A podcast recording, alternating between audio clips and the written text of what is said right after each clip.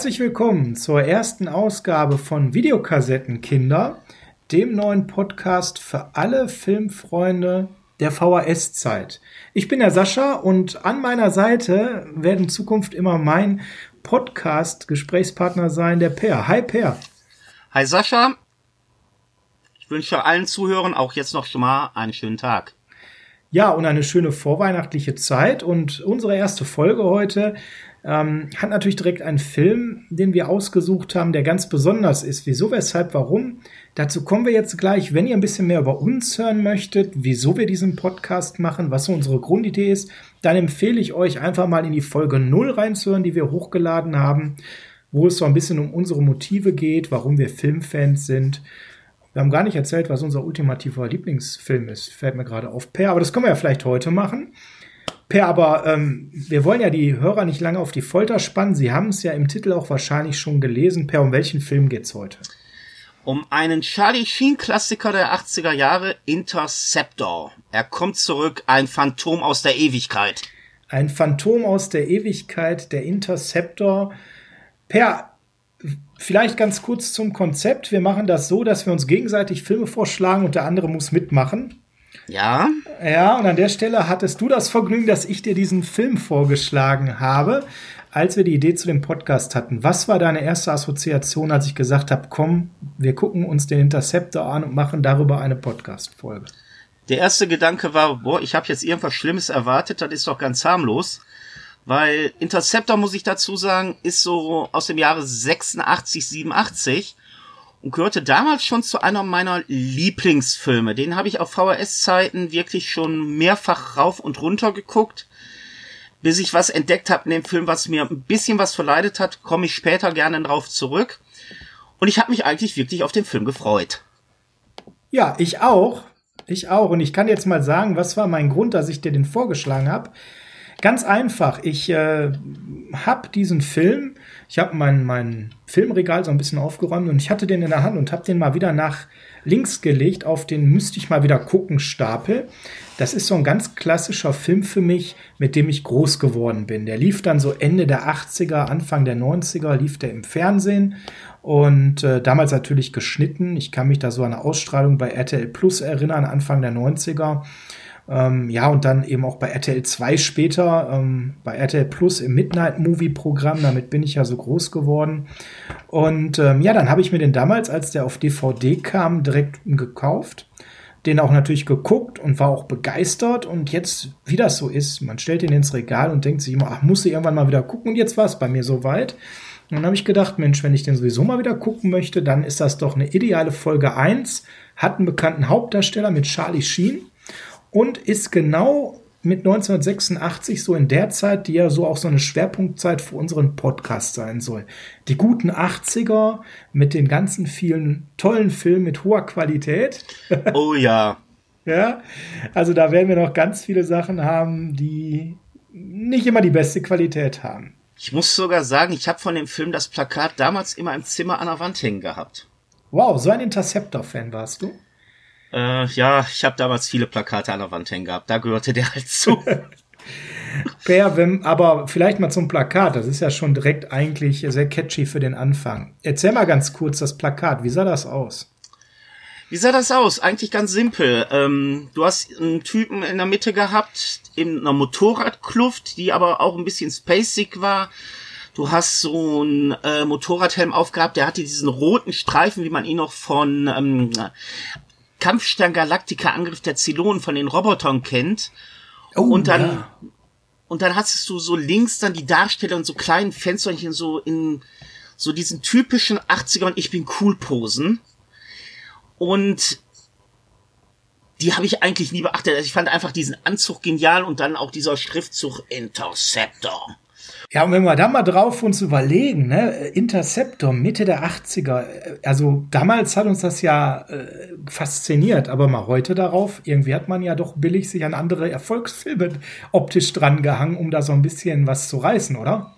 Ja, vor allem, wenn man bedenkt, der Film heißt im Original Der Geist. Der Geist, genau. Also Interceptor ist typisch äh, äh, deutsche Titelschmiede und die ähm, deutsche Titel heißt Interceptor Phantom der Ewigkeit.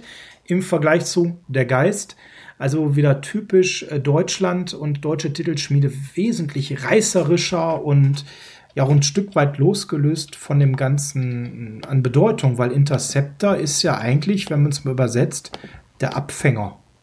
Das hat jetzt mit einem Geist nicht ganz so viel zu tun, ne? Also, also ne? Abfänger, dann hat man sogar noch die falsche Übersetzung genommen, war eigentlich ist er ja der Aggressor. Der Aggressor, ne? Für mich so ein bisschen, ich will, weiß gar nicht, ob es Terminator ist oder, oder Robocup, aber so in diesem Fahrwasser optisch so ein bisschen dabei, Street Talk. Street Talk passt am besten.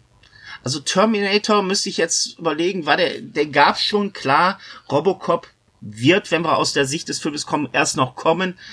Aber so Street Hawk passt am besten vielleicht noch mit einer Prise Knight Rider.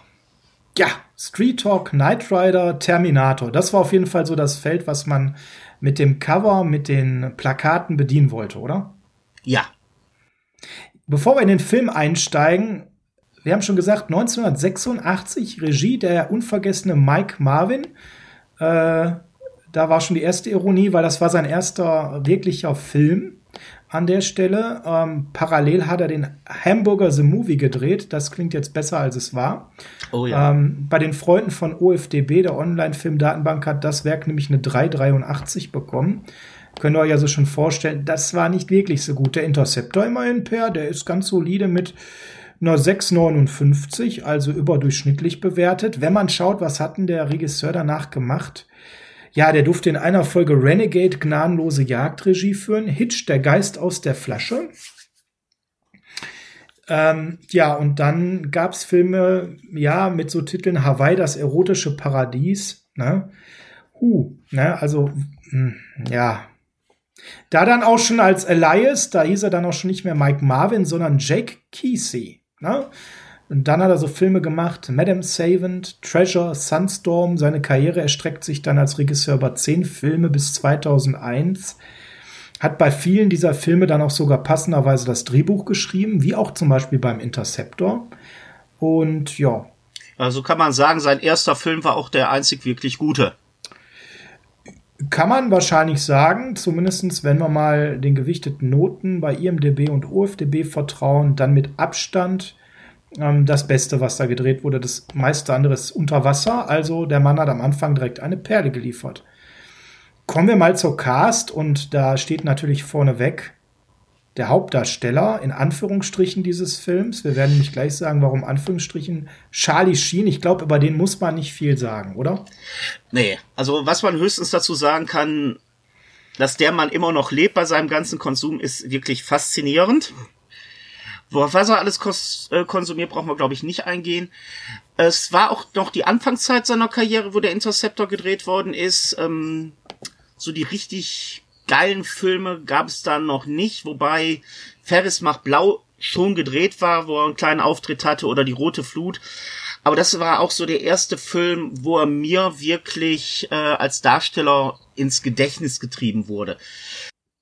Ganz spannend vielleicht an der Stelle, parallel wurde Platoon gedreht. Ne? Richtig. Lust. Und ich glaube, in den Drehpausen von Platoon hat er dann auch den Interceptor gedreht, so kommt es mir jedenfalls vor. Weil wenn man bedenkt, dass er hier als Hauptdarsteller gelistet ist und äh, bei einem Film, der knapp 90 Minuten geht, ist seine Screamzeit vielleicht 15 Minuten. Ja, schon ein bisschen mehr, knapp eine halbe Stunde tatsächlich. Man meint es nicht. Ähm, aber natürlich auch sehr geschickt gemacht mit der, mm, mit der Montur, mit dem Helm, dass man ganz oft jemanden sieht, der Charlie Sheen darstellt. Also ich möchte sagen, äh, die Szenen, wo du jemanden im Anzug siehst, wird er wahrscheinlich nie im Anzug gewesen sein. Weil ähm, du hast, wenn du den Film guckst, eigentlich nur drei Orte, wo er auftaucht, und das sind immer die gleichen Orte. Genau, also Setting ist da schon sehr eng. Parallel Platoon, Ferris macht blau hast du erwähnt und danach dann natürlich der endgültige Durchbruch mit Wall Street. Ja. 1987, ein Jahr später. Ja, Young Guns 88. Mein absoluter Lieblingsfilm von ihm nach Cleveland Indians.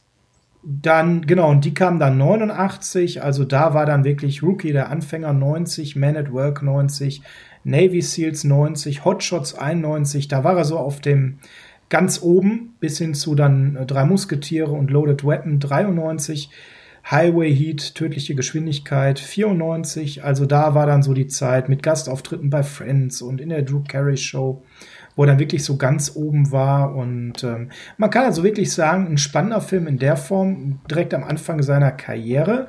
Ähm, der letzte Film vor seinem großen Durchbruch, wenn man so will. Ja, man sieht es auch an, es ist wirklich noch ein junger, unverbrauchter Charlie Sheen, der wirklich so ganz am Anfang ist. Ja, jung und unverbraucht sagst du gerade, das trifft's. Der war also bei dem Dreh tatsächlich, man mag es kaum glauben, 21 Jahre alt. Ne? Und ähm, gehen wir mal die Cast durch. Schon der zweite, der Bösewicht des Films, Packard Walsh, so heißt er im Film. Nick Cassavetes ist ja wirklich ein Darstellergesicht vor dem Herrn. In ganz vielen Filmen bekannt und gibt hier auch damals sehr jung, muss man auch dazu sagen, ein bisschen älter als Sheen, aber einen grandiosen Bösewicht mit allem, was der Bösewicht in dieser Rolle so Einen sehr muss. psychopathischen Bösewicht. Ja, genau. Ist in den Jahren danach immer wieder aufgetreten, Per. Wenn du an ihn denkst, was ist bei dir so hängen geblieben als Rolle? Ehrlich gesagt recht wenig. Ich musste erst mal gucken, was hat der Mann wirklich mal gedracht, gedreht und habe dann festgestellt, Alter, du kennst den doch aus einigen Filmen. Also das ist so eine blinde Wut äh, mit Rodger Hauer, wo er dann auftritt. Ähm, in Delta Force siehst du ihn auch noch drin. Aber so präsent ist er mir eigentlich nur in Interceptor aufgetreten. Ja, war sicherlich so einer seiner markantesten Rollen. Ich ähm, habe ihn auch noch gesehen in Panic, Film schon relativ spät in den 2000ern, hat jetzt auch bis auf mal einen Auftritt in einer Serie schon zehn Jahre nichts mehr gemacht. Und für die jüngeren Hörer dieses Podcasts, er ist Tattoo Joe aus Hangover 2, hat einen kleinen witzigen Auftritt gehabt. Kommen wir zu der Darstellerin, weswegen für mich dieser Film alleine ein Pflichttitel war, ihn nochmal zu gucken. Mrs. Femme Fatale Cheryl Fenn. Ja, da hast du mich mit auch eiskalt erwischt, weil bei aller Liebe, die Frau ist mir wirklich nicht wirklich ein Begriff gewesen.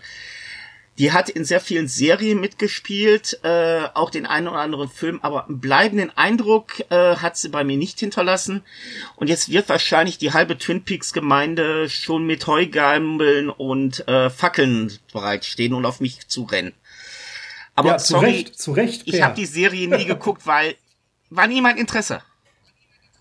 Ja, also da hast du schon die erste Bildungslücke, die du schließen musst. Cheryl Fenn, zarte 21 beim Dreh damals, lange vor ihrem Durchbruch. Ja, wer kennt sie natürlich nicht aus Twin Peaks außer Per? Eigentlich keiner, weil wir lieben alle Twin Peaks, eine tolle Serie und da hat sie die Audrey Horn in 29 Folgen gespielt.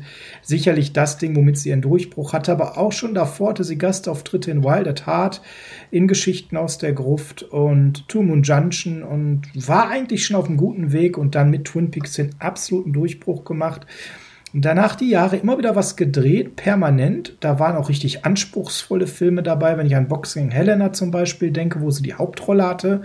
Ein sehr tiefgehender Film, aber auch viele andere Filme, aber so der richtige Durchbruch.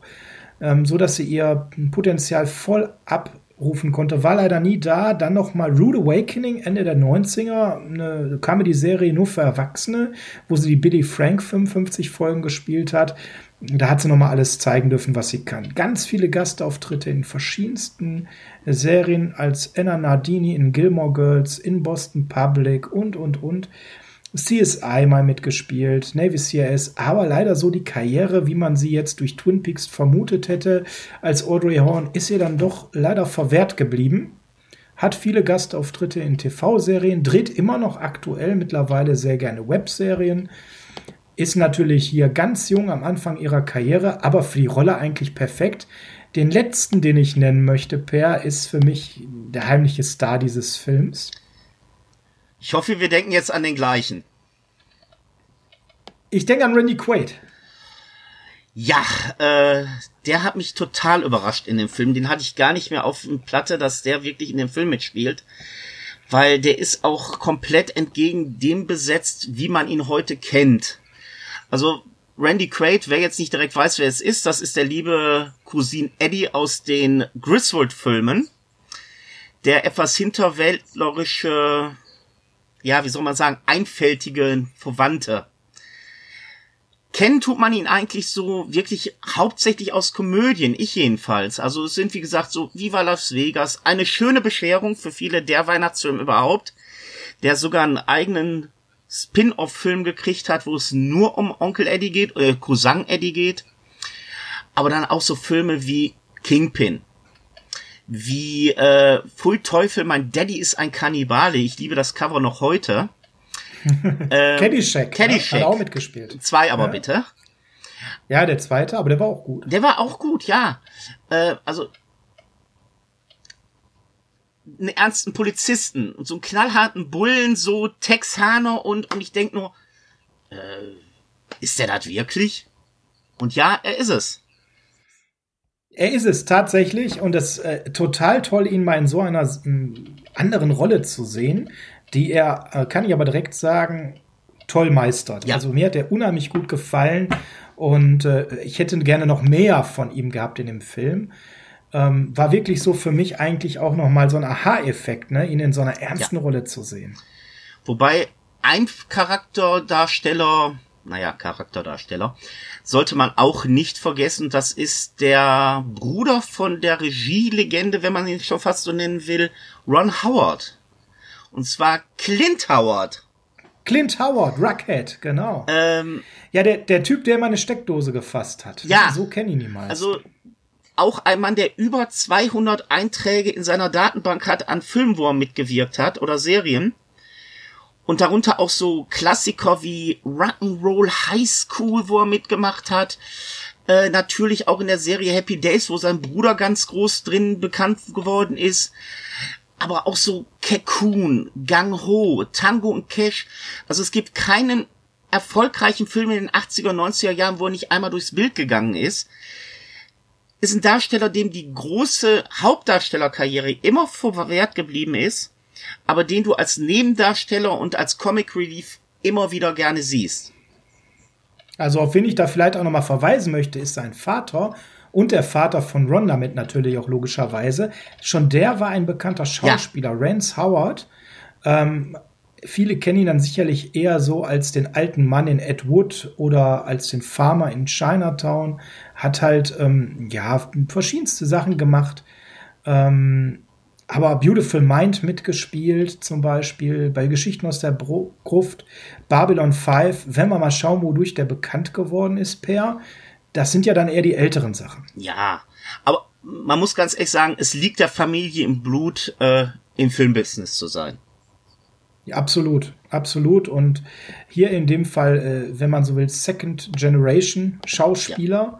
Und Clint Howard, ja, den erkennt er immer sofort. Der hat immer diese ja, Starkstromrollen, sag ich mal, des Durchgedrehten, des Besonderen. Ich freue mich auch immer, wenn ich ihn sehe, weil es macht mir Spaß, ihn zuzugucken, weil er actet auch gerne mal over und es macht Spaß, ihm zuzuschauen.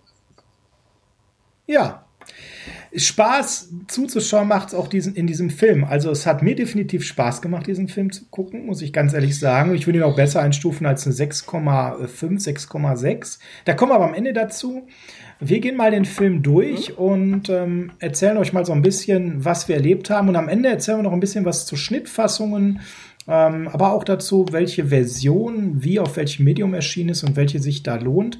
Per den Anfang fand ich schon mega. Du hast am Anfang so diese Geschichte mit dem Lionsgate Opener und dann dieses, wie ich finde, total coole Open Take mit diesen Scheinwerfern. Ja, am Anfang habe ich erstmal gedacht, habe ich jetzt den falschen Film eingelegt.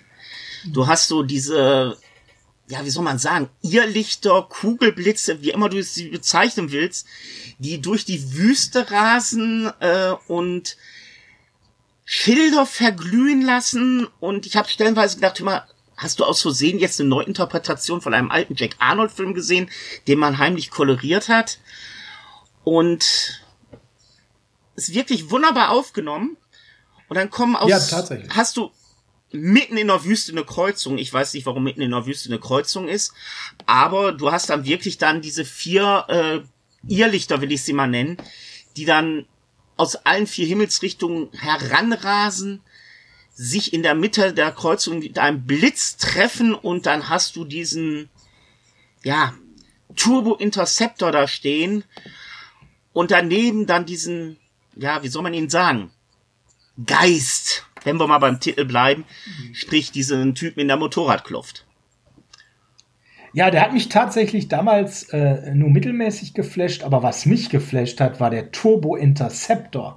Das war für mich so ein Auto, da habe ich gedacht, boah, das hatte, ich bin ja da im Gegensatz zu dir totaler Autofan. Na, also immer wenn es um Karren geht, hat der Sascha Sprechzeit. Die Karre wollte ich einfach haben. Ne? Ich war natürlich überhaupt noch gar nicht so, dass ich einen Führerschein hatte. Aber für mich war klar, wenn ich dann mal meinen Führerschein habe, ich will so einen Interceptor fahren und den gibt's ja bestimmt zu kaufen. Das war so meine erste Begehrlichkeit an der Sache. Heutzutage muss man ernüchtert feststellen, dieses Auto hat's nie gegeben. Ja, das war an der Stelle ein, ein Konzeptfahrzeug von Dodge ähm, hieß Dodge M4S und das wurde einfach zur Verfügung gestellt für den Dreh. Ähm, entspricht so einem Indy 500 Pace Car. Wer sich also mit Indy Sports, IndyCar Sports auskennt, dem wird das was sagen. Das fährt also vorne weg und macht da die Geschwindigkeit. Das Ding wurde nie realisiert.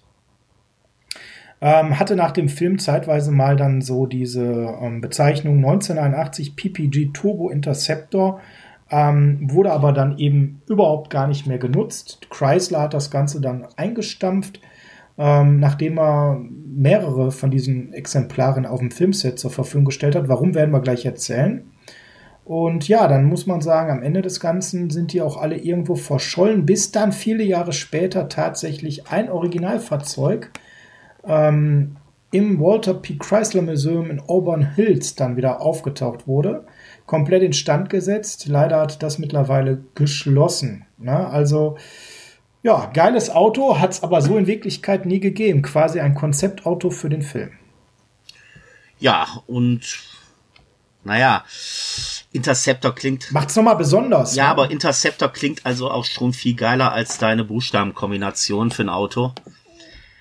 Definitiv. Ich habe den Dodge Interceptor. Yeah. Ich verstehe es gar nicht. Es hätte eigentlich ein Erfolg werden müssen. Man sieht ja nicht wirklich viel von dem Auto außer der Karosserie. Also, ich möchte gerne mal wissen, wie der Wagen von innen aussah. Du siehst in einer kurzen Sequenz, wenn mal eine Türe aufgeht, wie die Innenseite der Türe aussieht und da denkst du dir auch, ah ja, bequem scheint das Ding wohl nicht gewesen zu sein. Ne, ich glaube nicht. Also in der Öffnungssequenz, was es gerade gesagt, der Typ mit dem Helm sehr catchy eingeblendet. Also ist so ein bisschen äh, schon Richtung vielleicht äh, Terminator oder Street Talk. Ja, und dann so die erste Szene, ein paar in einem 80er Jahre Daytona Sportwagen. Die eine davon war Elizabeth Cox, die muss man nicht kennen, die hat nicht mehr ganz so viel gemacht, muss man ganz ehrlich sagen, nach dem Interceptor, aber wer sich für solche Details interessiert, hm, die hat dann noch so zwei, drei Filme gedreht, wovon nicht wirklich viele bekannt sind. Blood Knight, Night of the Intruder von 89, da war sie die Jennifer. Das ist nochmal so ein Ding, ein bisschen bekannter, hat insgesamt nur acht Filme gedreht, davon war eins noch ein Making-of. Karriere erstreckte sich über vier, fünf Jahre, also so richtig Schauspielerin war die nicht, die war einfach nur jung und hübsch und hat ein bisschen Text gesagt. Ja, und dann direkt an der Stelle die Eröffnungssequenz. Ähm, es kommt diese Straßensperre, der Powerslide des Daytonas. Man kann sofort erkennen, das ist irgendwo in der Wüste gedreht. Gedreht wurde in Arizona. Und dann kommen direkt die Punks per.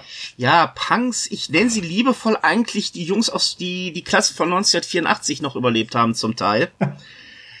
Weil das ist eigentlich das, woran die Typen mich echt erinnern. Es ist so dieses typische Klischee mit ihrem Äußeren, was die haben.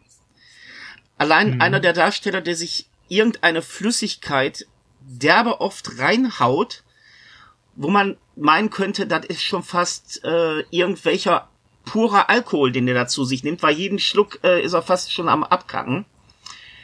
Der gute Skank, Skank genau. Sharell. Also ähm, auch mhm. das Augen-Make-up, die Frisur, ähm, auch die Frisur von Clint Howard und der Bruder von Skank, der scheinbar das Wasser das letzte Mal gesehen hat, als es geregnet hat in der Wüste vor drei Jahren.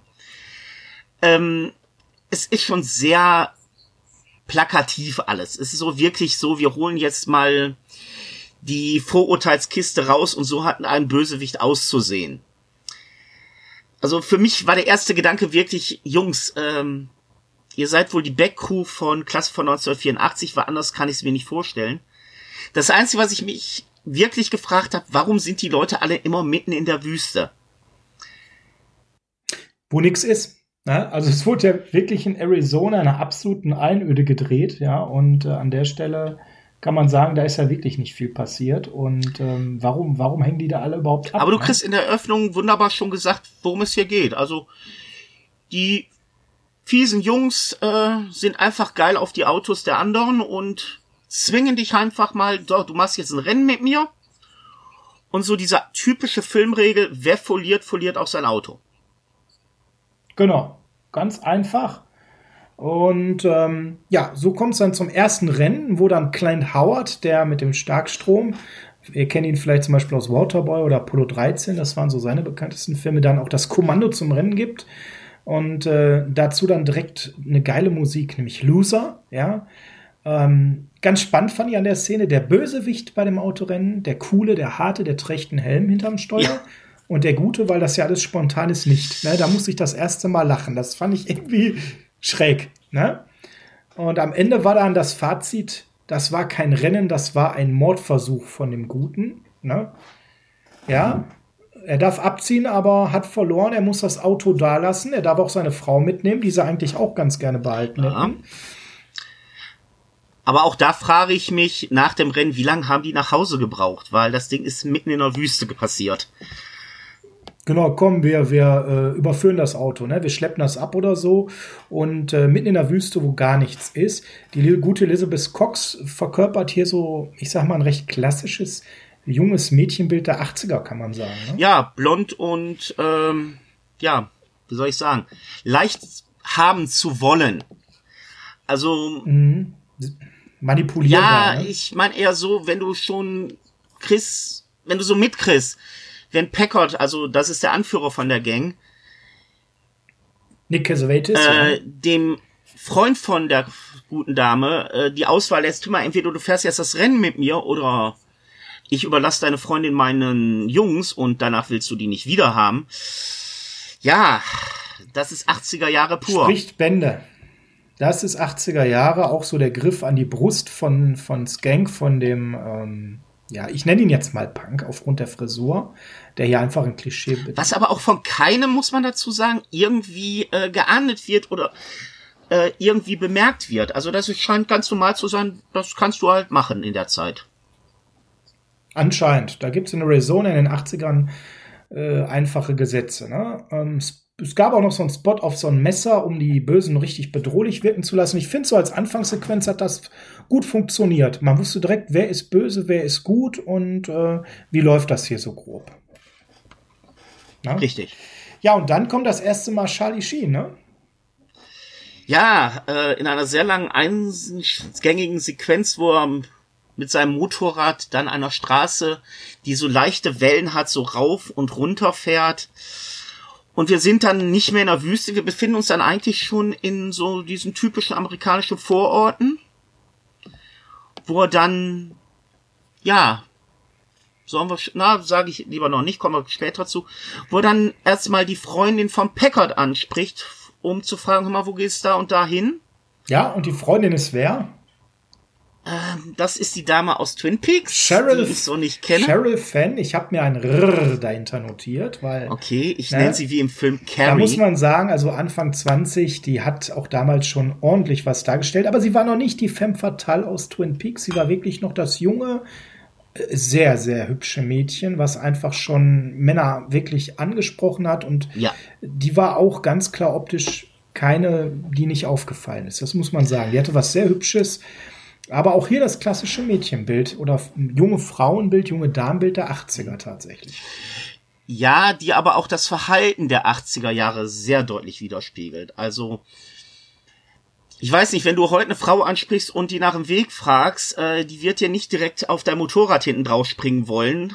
Auch wenn du dann Charlie Sheen bist. Ja, nicht nur das. Charlie Sheen hatte ein rotes Motorrad. Er hatte ein offenes Hemd. Er hatte eine Sonnenbrille. Oh, da hat der junge Charlie aber eigentlich schon alles gegeben, was ging. Ne? Natürlich. Aber auch das Verhalten dann, als dann kurz danach ihr, ja, möchte gern Freund von seiner Seite auftaucht, wo sie sofort verengt, sie sagt, äh, nee, mal, fahr mal lieber weiter, da ist so mein, na, Freund, äh, ist dann auch so sehr typisch 80er.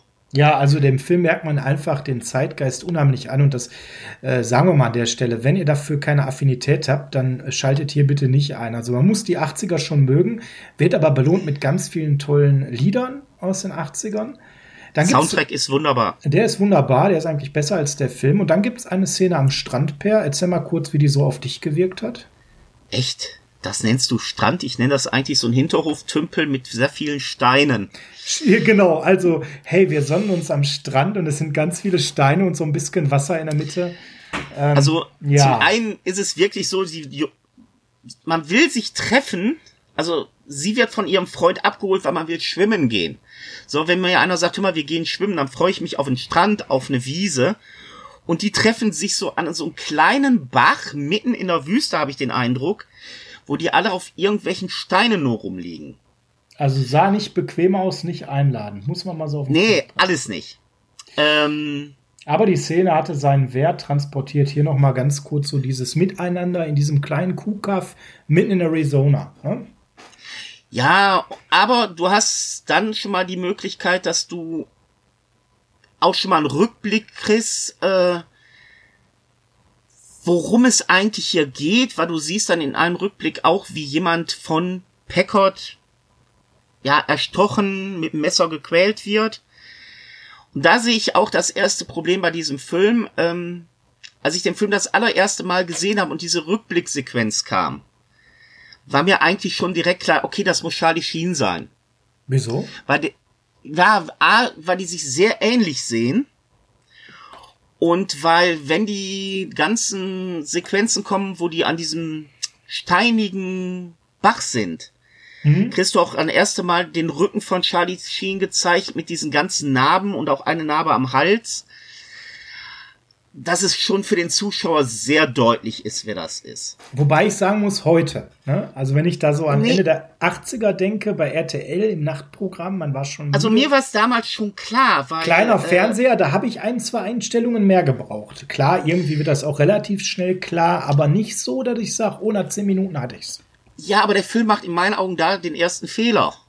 Okay. Weil wenn Packard dann Charlie Sheen sieht, wie er dann auf einer erhöhten äh, Plateau-Ecke äh, seine, sagen wir es mal so, seine Freundin beobachtet, mhm. schaut Packard Charlie Sheen an und bei Packard hast du dann diesen Flashback halt.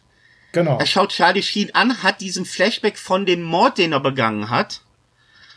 Und das suggeriert mir schon, yo, das ist er. Also da werden die Karten schon auf den Tisch gelegt und das nach knapp 20 Minuten. Ne? Richtig. Aber das Komische ist, keiner merkt es wirklich. Weder der Bruder, der sich bei diesem Treffpunkt direkt an Charlie hängt, so nach dem Motto, Maß was dagegen hier zu liegen, äh, ich bin übrigens der, und mein Bruder wird von dem da unten äh, wahrscheinlich umgebracht und äh, das ist seine Ex-Freundin von meinem Bruder halt. Genau, da wurde äh, der Bruder von, von Charlie Sheens Charakter dann eingeführt, der nicht merkt, richtig. dass sein Bruder zurück ist. Ne? Dann merkt es auch nicht seine Ex-Freundin, und der Einzige, der es merkt, ist wirklich nur Packard, äh, beziehungsweise bemerkt es vom, wahrscheinlich, weil er hat ja dann diesen Rückblick. Er hat quasi diese kleine Ahnung, ja. Ja, und das hat mich immer gewundert, nach dem Motto, Alter, merkt keiner, dass sie sich so ähnlich sind. Also hier schon mal so ein, kann man so machen, aber ein, hm, schwierig, weil der weiß ja im Prinzip, wissen wir dann als Seher des Films eigentlich schon Bescheid und wundern uns, dass die anderen nicht Bescheid wissen. Aber es ist ja ein Film, der auch so eine gewisse übersinnliche Komponente hat. Vielleicht kann man es darauf zurückführen. Wir werden ja gleich nochmal am Ende über die Beweggründe des Regisseurs ja. sprechen, was er sich dabei gedacht hat. Ab Minute 22 dann für mich eine tolle Szene. Das Rennen des roten Wagens, das zweite Rennen dann gegen den Interceptor. Ja. Der Interceptor zieht davon und es geht die ganzen Straßen durch Arizona, links, rechts, viele kaskadenartige Straßen bergab. Ähm, kleiner Funfact an der Stelle, achtet mal bei allen Rennen drauf, ständig werden die gleichen Autos überholt. Also klassischer Filmfehler nach dem Motto, merkt eh keiner, ist 80er Jahre, ja. Ähm, da können wir ein bisschen Geld sparen, weil wir zeigen immer wieder dieselbe Kamerafahrt, wo dieselben drei Autos überholt werden bei allen Rennen. Ähm, ja, und das ist dann direkt so eine Szene. Also ich muss ganz ehrlich sagen, super gemacht Es ist ein 80er-Jahre-Streifen mit nicht dem höchsten Budget, aber dieses Rennen wirklich sehr gut, sehr authentisch. Ja, es reißt dich mit. Es reißt einen mit. An der Stelle ist das ein guter Actionfilm, der wirklich sehr schöne Kamerafahrten hat. Ja, und dann das Ende des plötzlichen Rennens. Ende des Rennens auch, ne? Genau, plötzlich steht der Interceptor quer auf der Straße und das rote Auto fährt voll in ihn hinein und es explodiert eigentlich. Fährt dann aber stark beschädigt eine Klippe herunter und explodiert dann nochmal. Das ist auch nochmal so eine Geschichte, ne? also auch nicht so ganz äh, logisch. Vor allem sind da dann kleine Szenen zu sehen von dem Fahrer, ähm, die da überhaupt gar nicht reinpassen. Ne? Weil eigentlich muss er, muss er in dem Moment schon tot sein nach der ersten Explosion, aber man zeigt ihm dann noch mal, während er in der Luft den Abhang runterfliegt und ähm, das passt hinten und vorne nicht. Er schützt dann die Klippe herunter und äh, Auto explodiert dann und dann kommt die Polizei äh, und dann für mich ein super genialer ja, Spruch in dem der Moment. absolute Lieblingssatz. Erzähl. Also man muss sich vorstellen, die Karre von dem stürzt einen Abhang runter, explodiert mehrfach, während die runterstürzt schon. Und dann steht die Polizei an diesem Abhang, guckt runter, schaut sich den brennenden Wagen an und dann meint ein Polizist zu dem anderen, meinst du, den lebt noch? Und dann, genial, eine Gedenksekunde und der andere, willst du mich verarschen? Ja. Also, genialer Dialog an der Stelle. Schon absolutes Dialog-Highlight in Minute 24 und der erste Auftritt von äh, Sheriff, Sheriff Loomis, Randy Quaid, absolut großartig, als wirklich knochiger, trotzdem irgendwie liebenswerter Typ.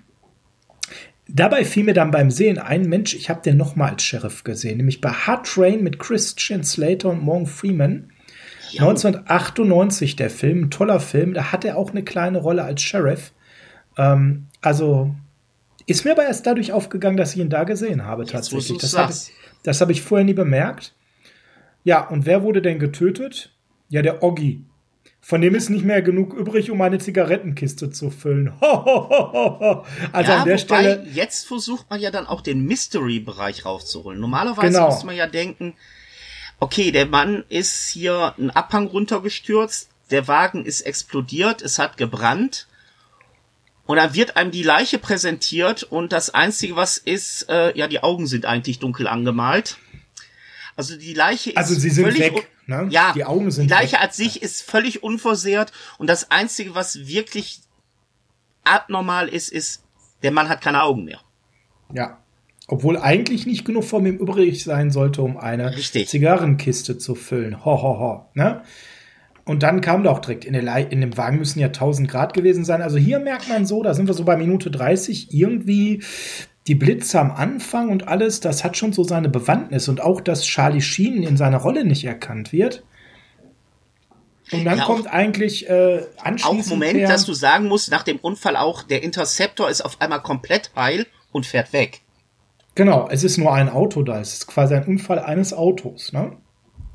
Richtig. Hier war die Polizei noch nicht involviert. Das heißt, es kann ja jemand gewesen sein, der bei hoher Geschwindigkeit den Wagen verloren hat. Könnte man so meinen, wenn wir es nicht anders gesehen hätten. Wenn wir es nicht anders gesehen hätten, aber aus dem Blick von Sheriff Loomis ist nur die Leiche komisch und sonst ist nichts gewesen. Dann auftritt Charlie Sheen in der Garage. Wie fandst du den?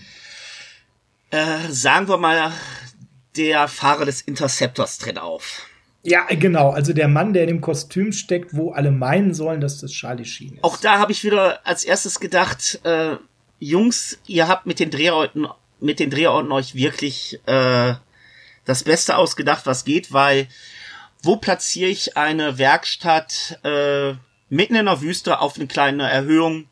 Da ist eine Werkstatt, keine 100.000 Meilen, ist irgendein Mensch. Also wenn du eine Autopanne hast, du kommst garantiert da an. Mit dem Berg hoch und da gibst du dein Auto ab. Genau. genau. Aber war es nicht genial, als so die Garagentür aufging und Charlie Sheen dann da stand im Montur? Ja, das ist es halt. Die Garage geht auf und dann wie im bester Sci-Fi-Manier steht dann der Interceptor-Fahrer, oder ich nenne ihn jetzt einfach mal nur der Interceptor, da, sagt kein Wort, kriegt ein paar blöde Sprüche von der Gang und aus dem Nichts hat er auf einmal eine Knarre, äh, die ohne Geräusche äh, massive Zerstörung von sich gibt. um nur zu äh, unterstreichen, weil man hat ihm gesagt, hör mal, wenn du die Knarre hier benutzt, dann geht hier alles so hoch, hier ist so viel Aceton in der Luft. Nein, der schießt um sich und kein Geräusch zu hören, es sind derbe Explosionen zu sehen. Aber da ist dann äh, so auch wieder so eine Sache gewesen.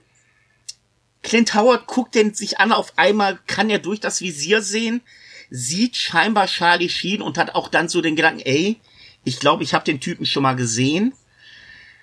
Und dann äh, muss man ganz ehrlich sagen, dann ist mir so ein netter Aspekt aufgefallen, der mir hier das erste Mal aufgefallen ist, obwohl ich den Film schon zigmal gesehen habe.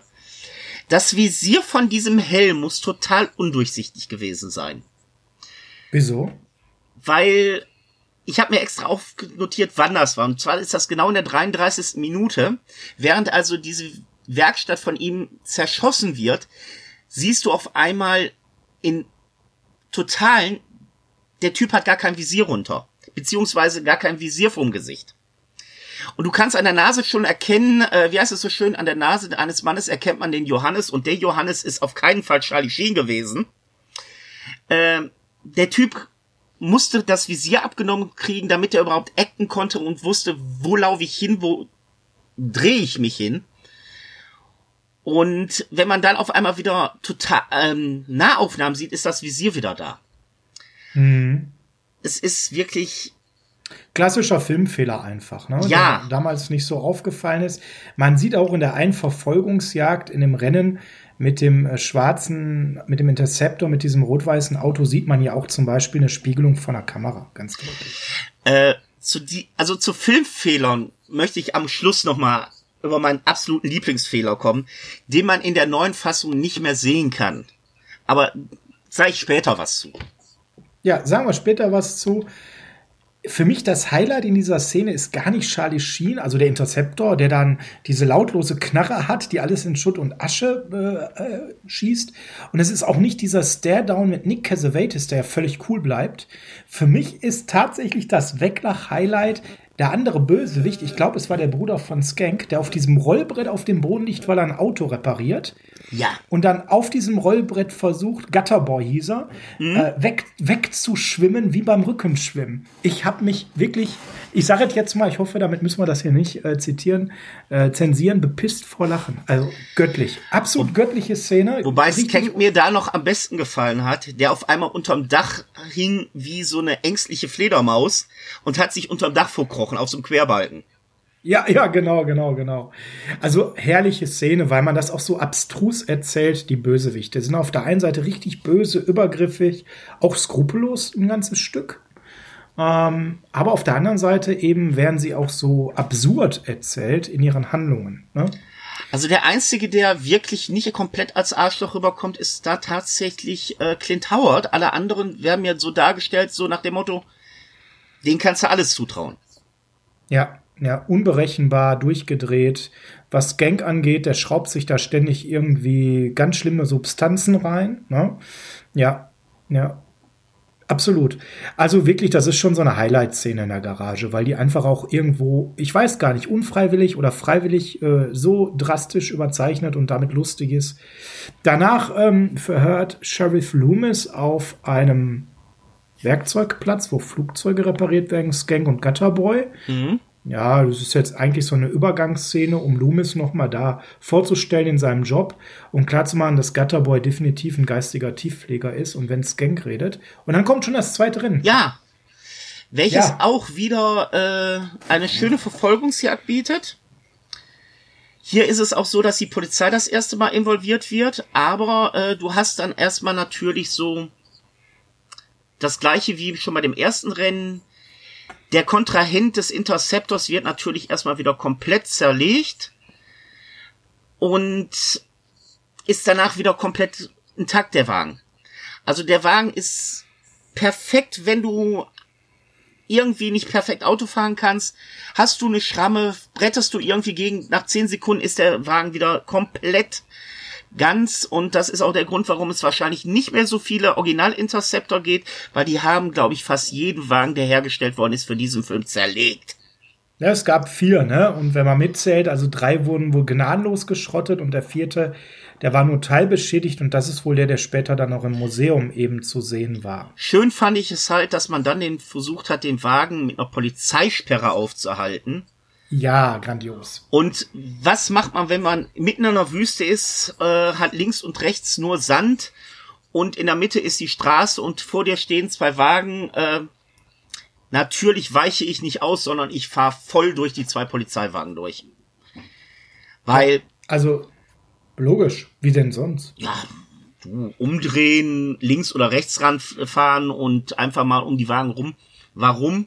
Ich müsste dann ja vom Gas gehen, also gnaden wir einfach durch die Polizei durch.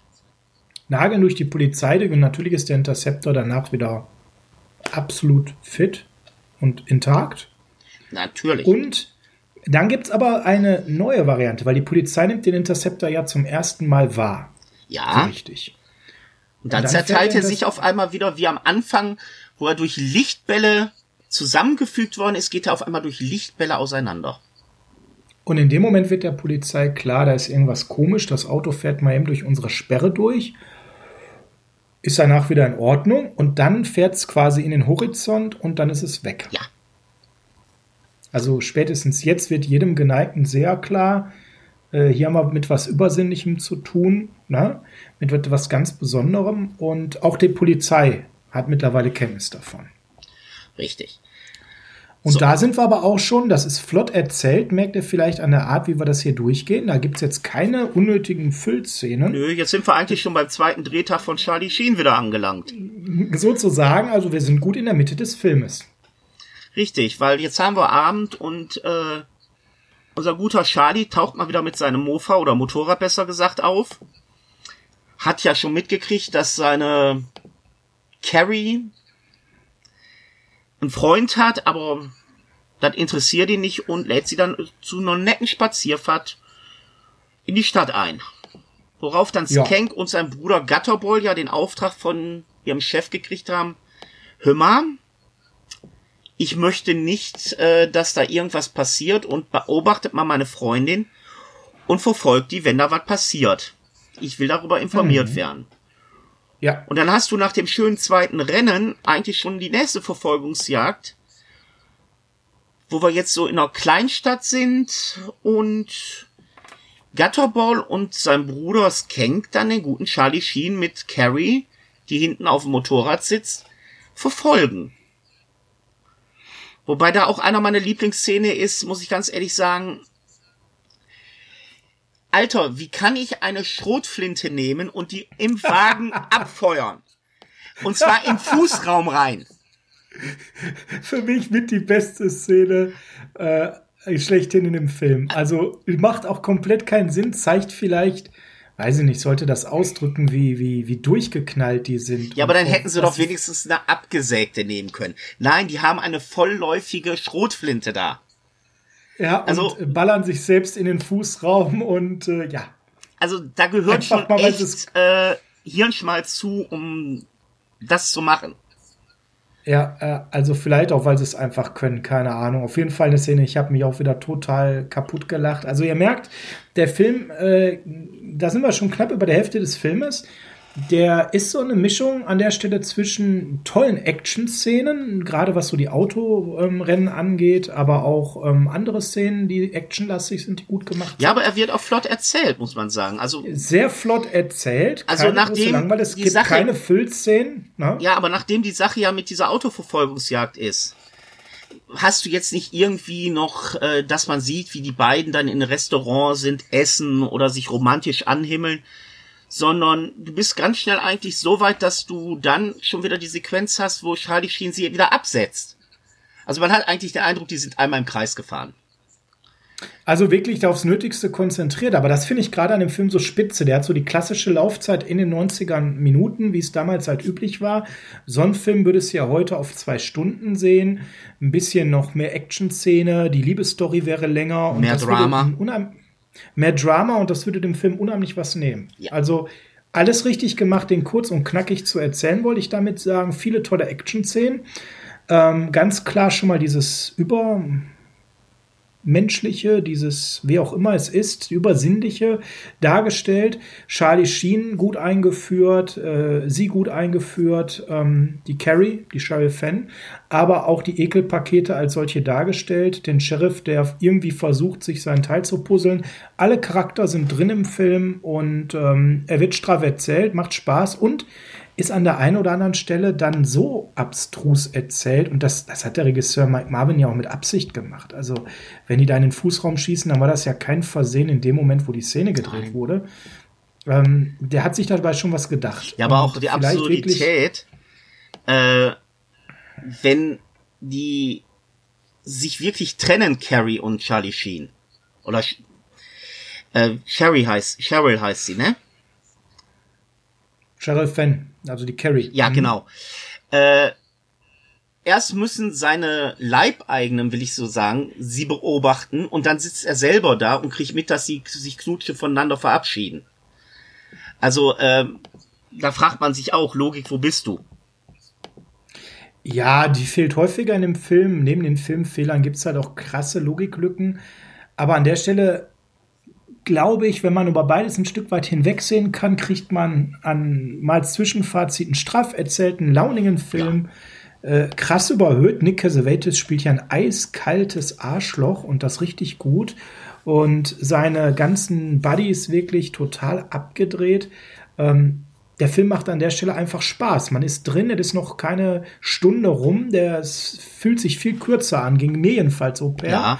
Und ich hatte richtig Spaß beim Gucken. Ja, das ist wirklich so, also so simpel der Film gestrickt ist, so spaßig ist es auch ihn anzuschauen. Wirklich erstaunlich, ne? weil er natürlich einen gewissen Trash-Faktor hat, aber vielleicht macht das dann auch das Leichte des Guckens weg.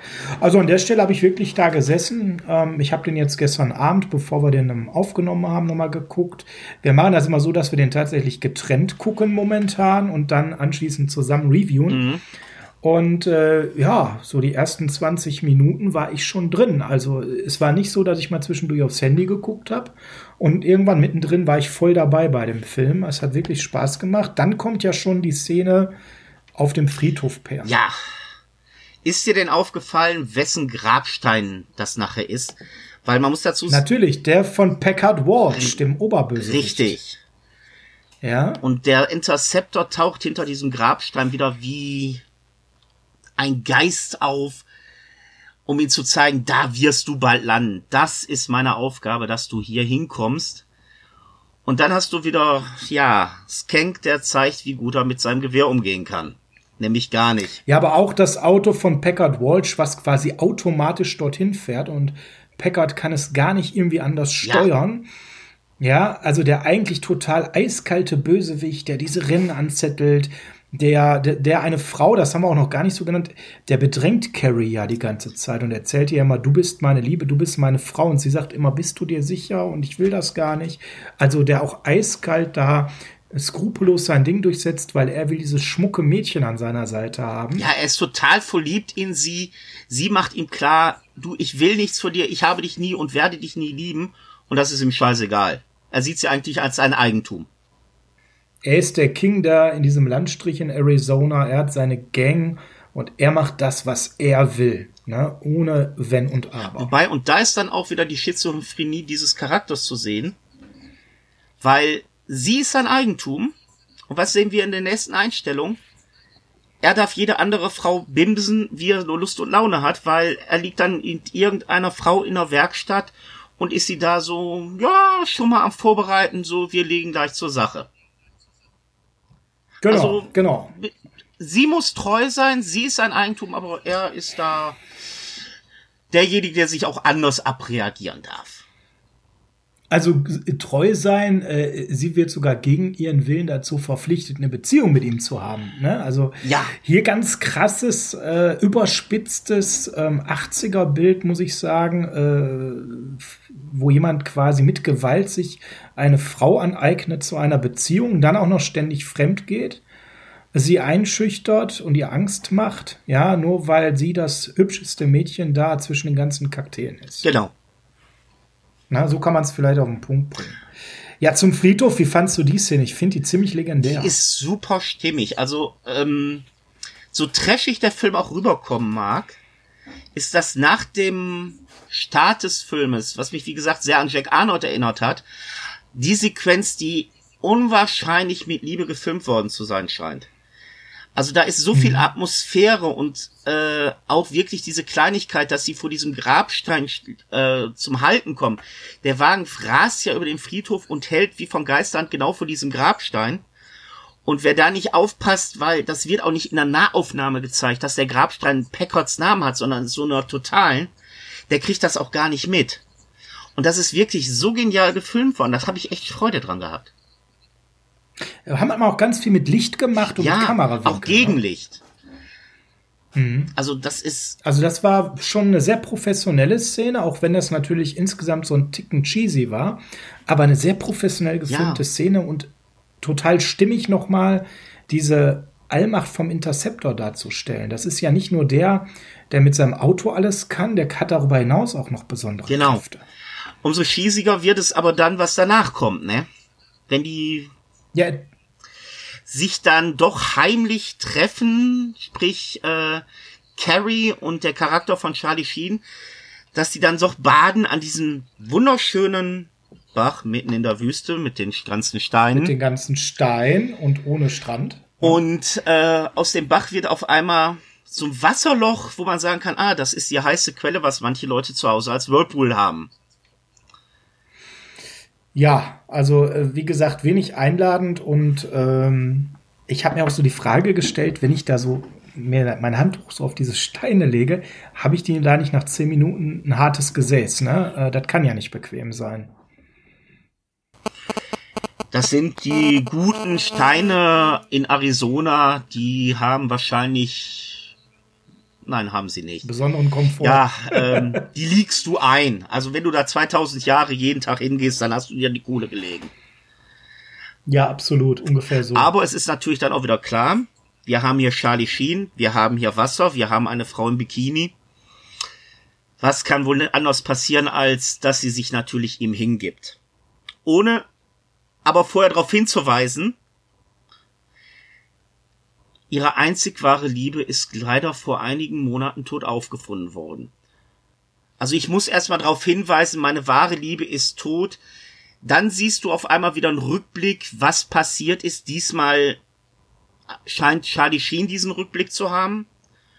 Und was macht dann diese Frau, die gerade feststellt, meine einzig wahre Liebe ist tot und ich stehe hier vor diesem fremden Mann, der fatale Ähnlichkeit mit meinem toten Freund hat. Ach ja, ich mach mir mal eben das Oberteil ab. Ja, genau. Also das ist auch so ein an der Stelle totaler Widerspruch. Jamie hieß er ja, der Ermordete. Ja. Ähm, in der Rückblende ist es ja so, und da ist auch einer dieser Filmcuts übrigens, den es in Deutschland in der Erstfassung gab. Die Ermordung Jamies so in dieser, in dieser Rückblende. Ähm, da ist es so, dass eben Jamie und Carrie von Packard erwischt werden. Ne? Und äh, ich sag mal in flagranti. Moment, nicht in flagranti. Weil Carrie ja. sagt ja zu ihm später, wir waren ja gerade fertig. Oder so, genau. Ne? Und da in dieser Szene dann eben diese Einstiche in den Rücken kommen, ne? Und dann dieser blutige Rücken von Jamie ist, war wohl für die FSK in der ersten 16er Fassung damals ein bisschen zu viel, aber da kommst du nachher nochmal zur Schnittfassungen mhm. zu. Deswegen hat man das so rausgenommen. Hier ist es jetzt in den heutigen Fassungen immer drin. Ja, also total komisch, ne? Also sie vermisst ihren Jamie und der ist ja erst vor ein paar Monaten gestorben, ist alles ganz traurig. Und lebt auch voll in Angst, immer vor Packard. Das wird auch immer deutlich dargestellt. Die hat totalen Schiss vor dem. Lebt in Angst vor Packard, genau, ja. Ähm, und trauert eigentlich um den Jamie, hat jetzt aber diesen netten Jake vor sich sitzen, der aussieht wie Jamie. Oder nahezu wie Jamie. Und äh, der auch noch wieder wurde es gezeigt, Namen auf dem Rücken hat. Ja, ähm, also wer es am Anfang nicht geschnallt hat, spätestens hier muss man schnallen, weil es gibt eine ganz lange Kamerafahrt darauf. Ja, und dann zieht sie ihr Oberteil aus. Ja. Also, und dann passiert das, was halt mit Charlie Sheen halt so passiert im wahren Leben. Genau, ne, da war Charlie Sheen schon damals so, wie er später war. Ähm, ja, Puh, also hier unfreiwillig komisch, würde ich sagen. Ne? Wo andere Szenen offensichtlich gewollt waren in der Werkstatt mit dem, mit dem Auftritt mit der Wumme mit dem Interceptor oder auch ähm, ja das Schießen mit der Schrotflinte im, im eigenen Auto. Also hier würde ich sagen unfreiwillig komisch. Ja, es passt auch irgendwie, also generell die ganzen Sequenzen an diesem Steinstrand, die passen auch nicht wirklich zum Rest des Filmes, habe ich immer so im Gefühl. Nee, das ist immer so wie so ein zweiter Film, als hätte man so im, im besten so Footage von einem anderen Film ja. reingeschnitten. Oh, das haben wir noch, das waren zufällig dieselben Darsteller. Das kommt mir immer so vor ja? wie aus so einer Teenie-Klamotte. Vielleicht. Ganz genau. Klamotte ist falsch gesagt, eher so eine Schmonzette, wie man so schön sagen würde. Aber es passt irgendwie nicht zum Rest des Filmes.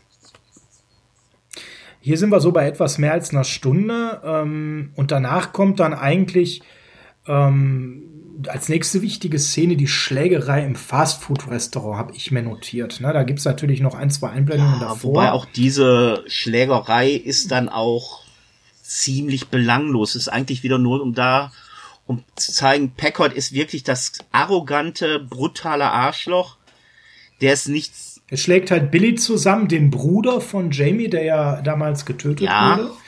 Ja. Aber äh, eigentlich geht's hier nachher nur noch Schlag auf Schlag. Ja, es wird dann unheimlich schnell in der Erzählweise, ne? Also zack, zack, zack, zack, zack. Es ist ja immer noch so, da sind ein paar Leute übrig.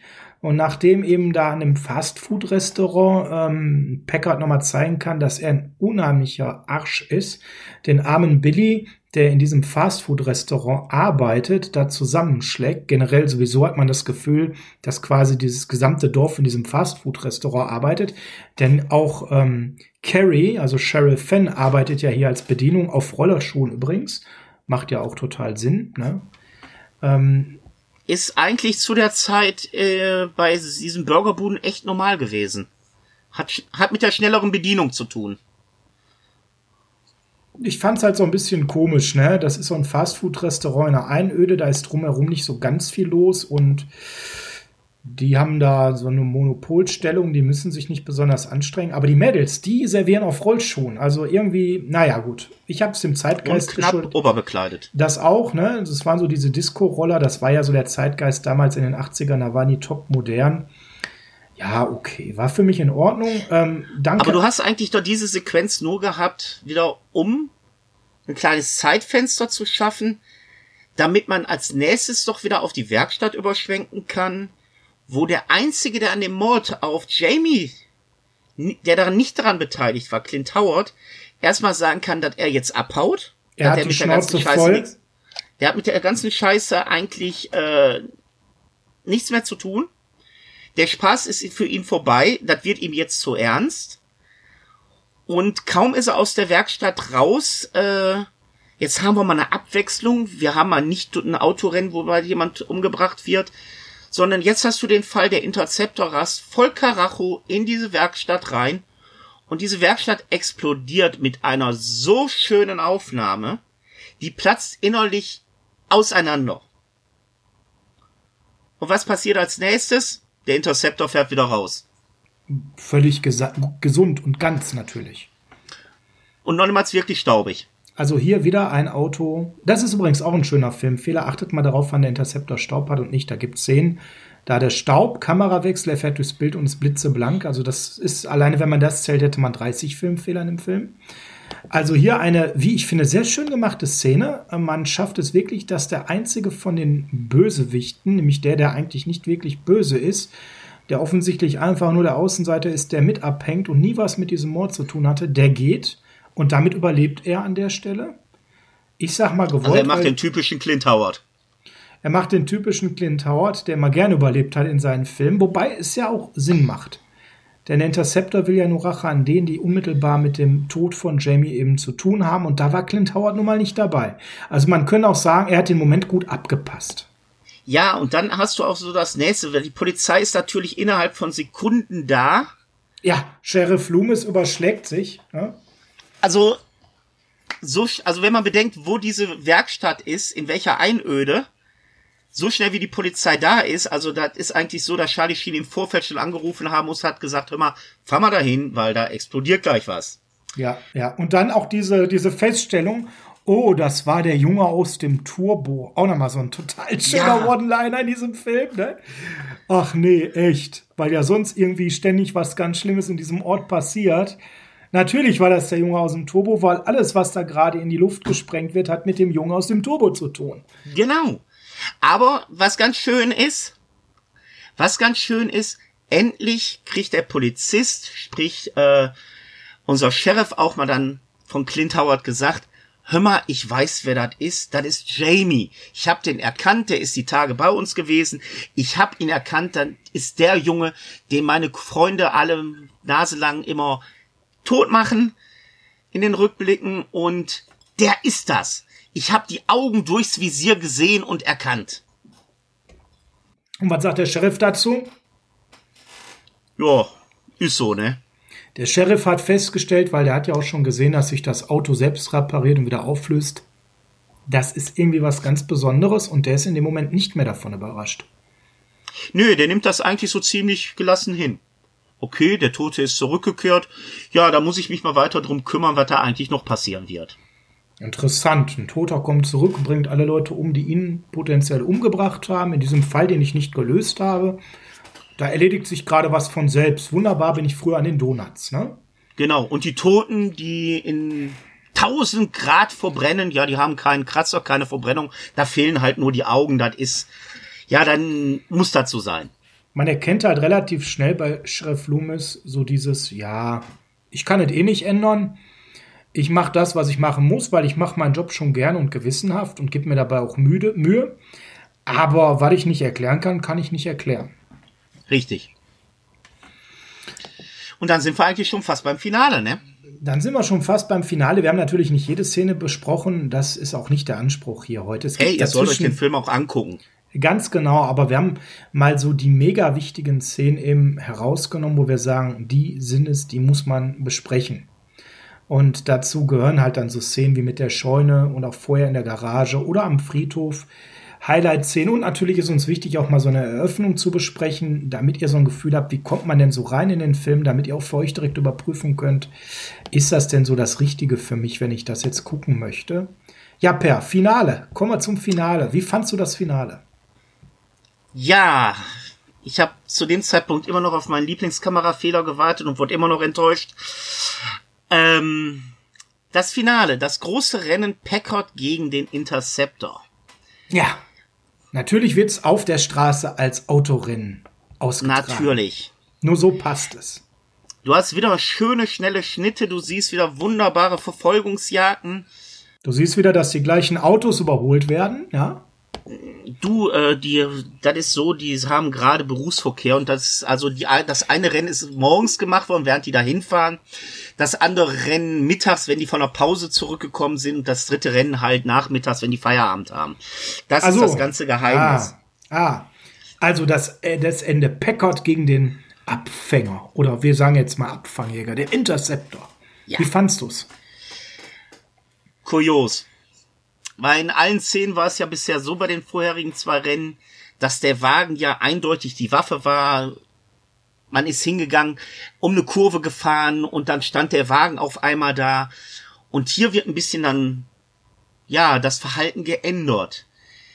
Hier steht auf einmal der Fahrer auf der Straße und der gute Packard gibt so richtig Gas nach dem Motto, okay, ich kann dich nicht im Rennen schlagen, du hast meine Kollegen alle umgebracht, jetzt mache ich dich platt. Ich fahr dich über den Haufen und dann war's das. Richtig, du bist gleich nur noch Matsche auf dem Boden und den Dreck unter meinen Reifen.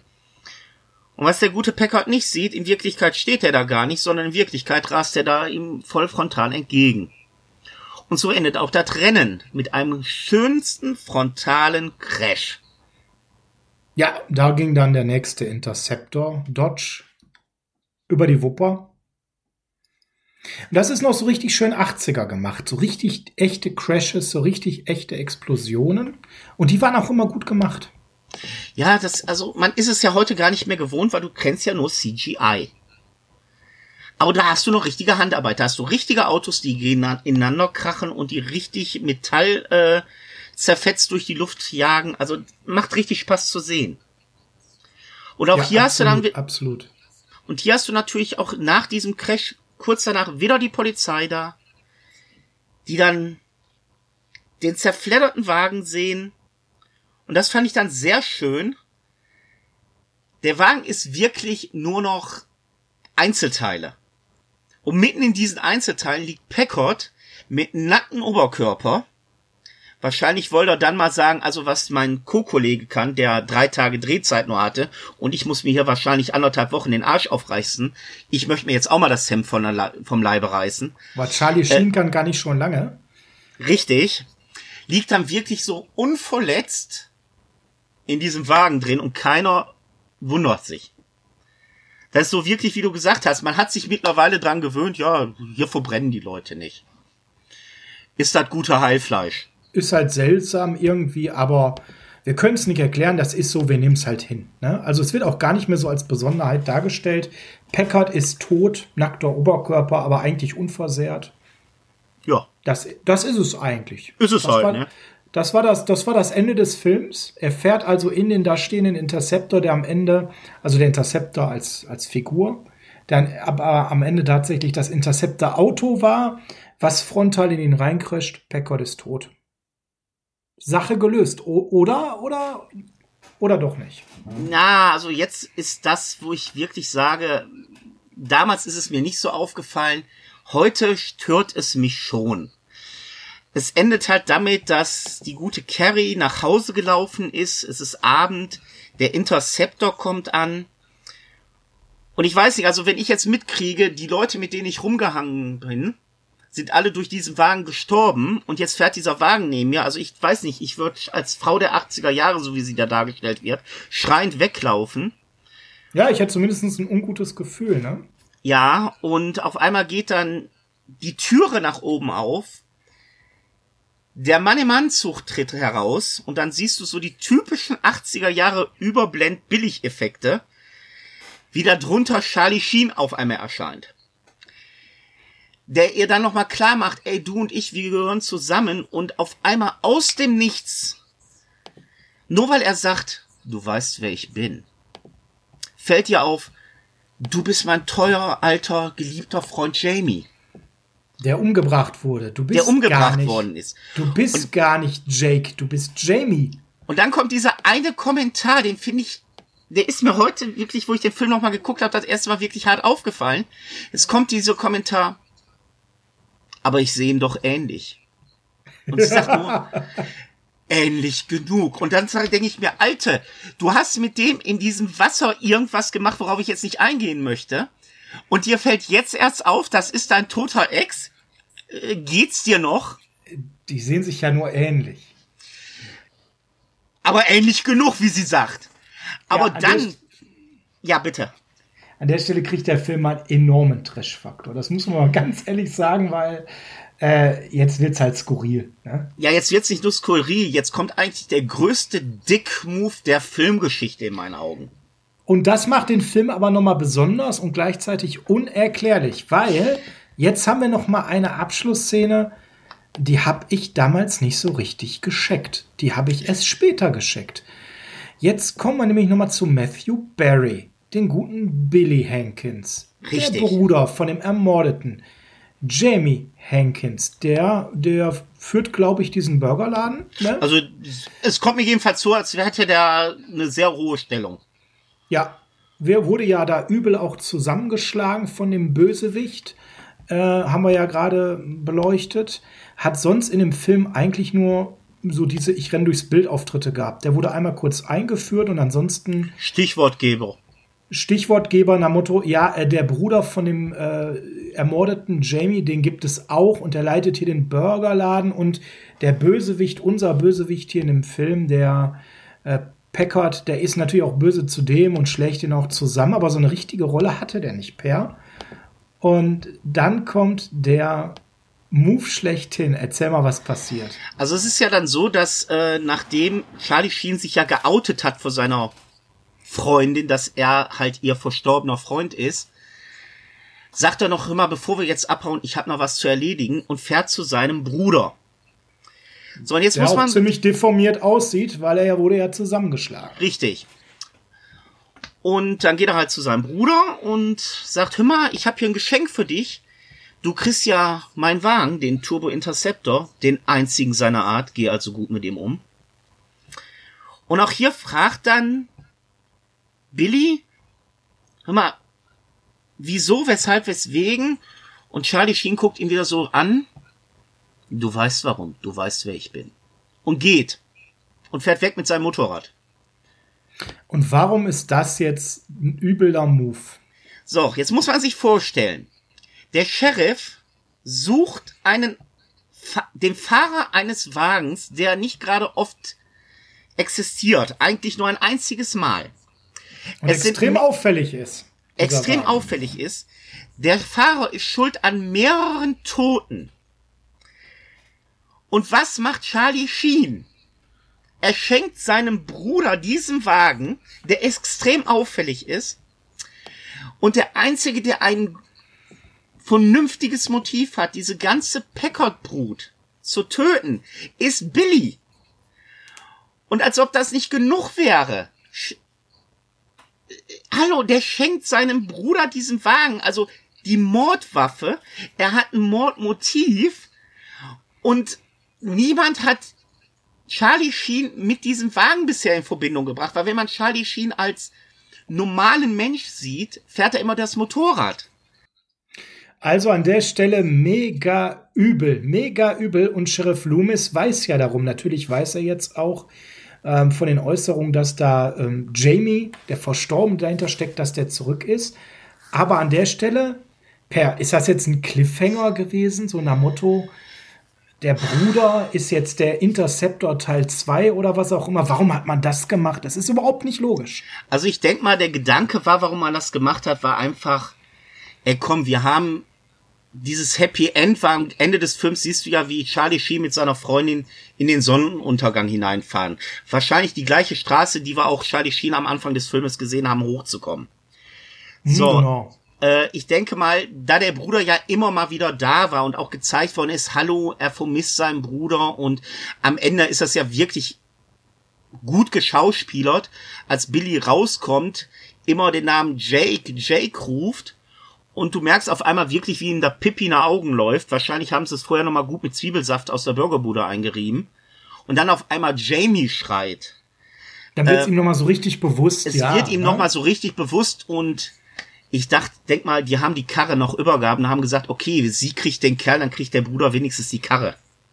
Und haben das irgendwie nicht bedacht, wobei die Frage natürlich ist, ist es nicht Sheriff Loomis eigentlich egal, weil das ist ein Auto, was sich selbst repariert.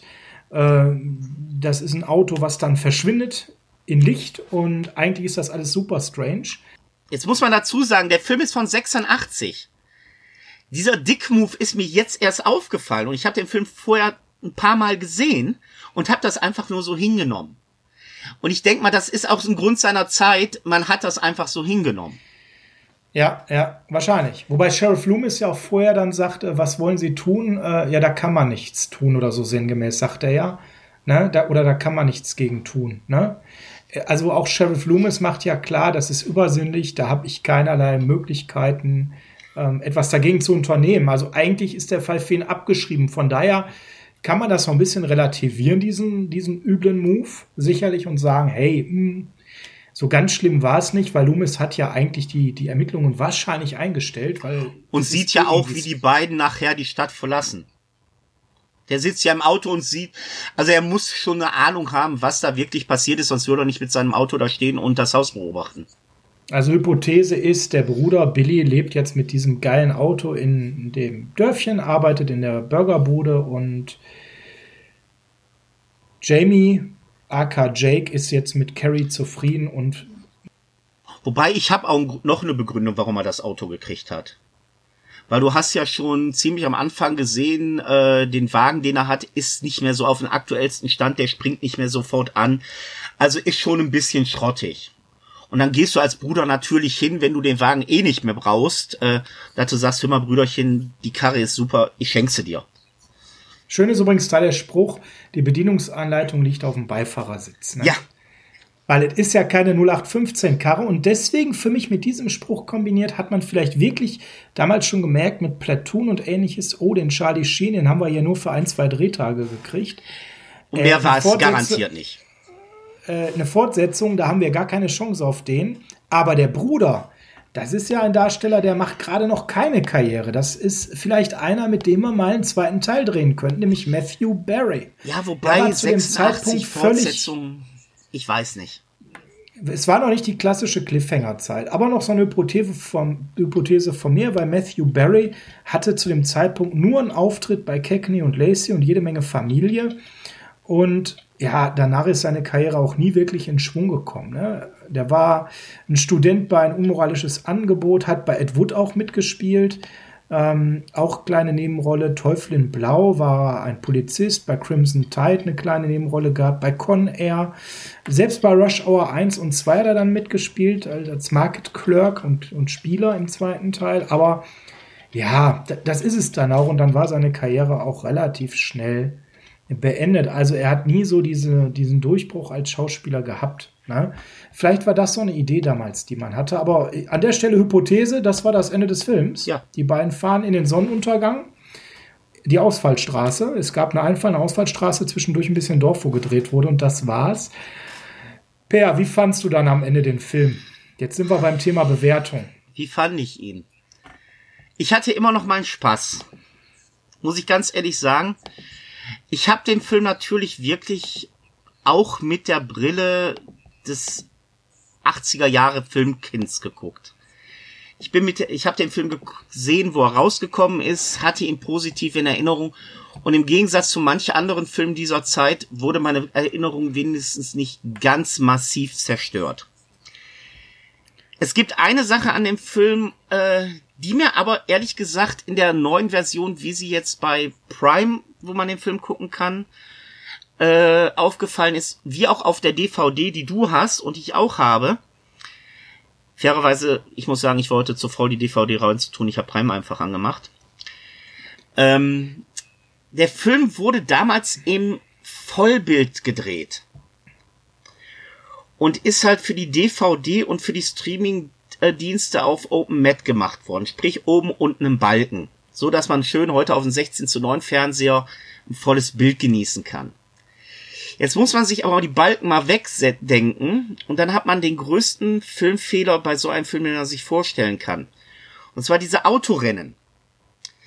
Weil, wie machst du ein Autorennen? Du fährst äh, wegen Kamera höchstwahrscheinlich immer entgegen der Sonne. So, und wenn man den Film als alte VHS-Version sich anguckt, hast du es halt so, dass wenn die Kamera auf den Interceptor oder auf das zweite Auto äh, hält. Man guckt sich unten mal die Straße an, dann hast, siehst du den Schatten des äh, Pickups, wo die ganze Kameracrew drauf sitzt. Und der Regisseur auch noch Anweisungen gibt. Und das ist so eine Sache, die unwahrscheinlich viel Charme damals bei mir ausgelöst hat. Und irgendwie habe ich diesen Filmfehler tatsächlich vermisst. Ich weiß nicht, ob dir das damals aufgefallen ist, ob das im Fernsehen auch schon so war, das kann ich jetzt nicht sagen.